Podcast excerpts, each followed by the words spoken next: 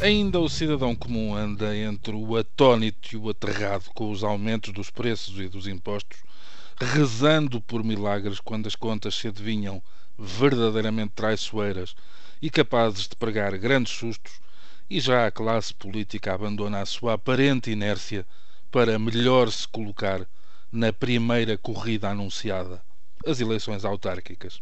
Ao fim de muitos anos, estas são as primeiras em que se aplicará a regra da limitação de mandatos, cuja base, penso eu, parte de uma preocupação com a necessidade de renovar o tecido humano dos autárquicos, estabelecendo um tempo razoável para que se fale de obra feita, mas sem que isto se confunda ou melhor, sem que se possa confundir um município com uma só cara, mesmo que ela tenha mudado de álbum de fotografias, saltando de um partido para outro.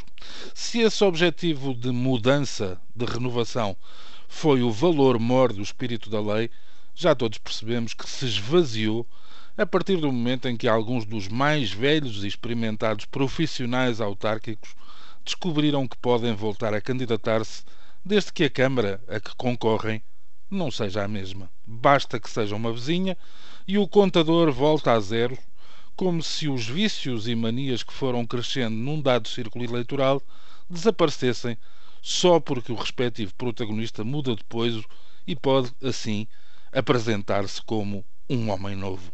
Quer dizer, de uma excelente oportunidade para demonstrar desprendimento de uma boa hipótese para dar o exemplo de abertura a outros nomes e a outras vozes, a classe política, e bem sei que corro o risco da generalização, mas por isso mesmo deixo salvaguardadas as exceções habituais e reconhecidas, a classe política, dizia eu, volta a mostrar-se esfaimada, agarrada aos poderes, febril com a expectativa de se perpetuar.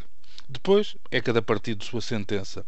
O principal partido da coligação governamental, antecipando muitas dificuldades para se manter na liderança dos votos, lança mão dos seus pesos pesados, ou pelo menos daqueles que têm a fama de serem santos milagreiros em casa. Uns atravessam o rio à procura de novos destinos, outros percorrem estradas metropolitanas, trocando a periferia pela grande cidade, Outros ainda funcionam como autênticos candidatos take-away ou porta a porta. Já estão prontinhos e aquecidos e basta os partidos fazerem o papel de barrigas de aluguer, distribuindo-os a domicílio. Tenho como certa a ideia de que este comportamento, tão ridículo como a importação de candidatos a deputados para os distritos sempre que chega a hora das, das eleições legislativas, está longe de cimentar o prestígio a dinâmica e a importância real do poder autárquico. Ou porque os nomes se repetem, deixando adivinhar que as soluções e as propostas dificilmente serão a estrear, ou porque há uma espécie de sorteio condicionado, com os municípios a servirem de prémio de consolação para os que, na verdade, queriam mesmo era ter uma voz nacional. Ainda faltam as guerras entre os diretórios partidários e as respectivas estruturas locais Espetáculo triste, mas que há de manter entretidos os analistas e os estrategas. A primeira das péssimas notícias, essa, escreve-se com três letrinhas apenas.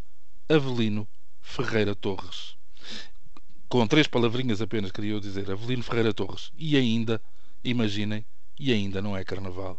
Bom dia.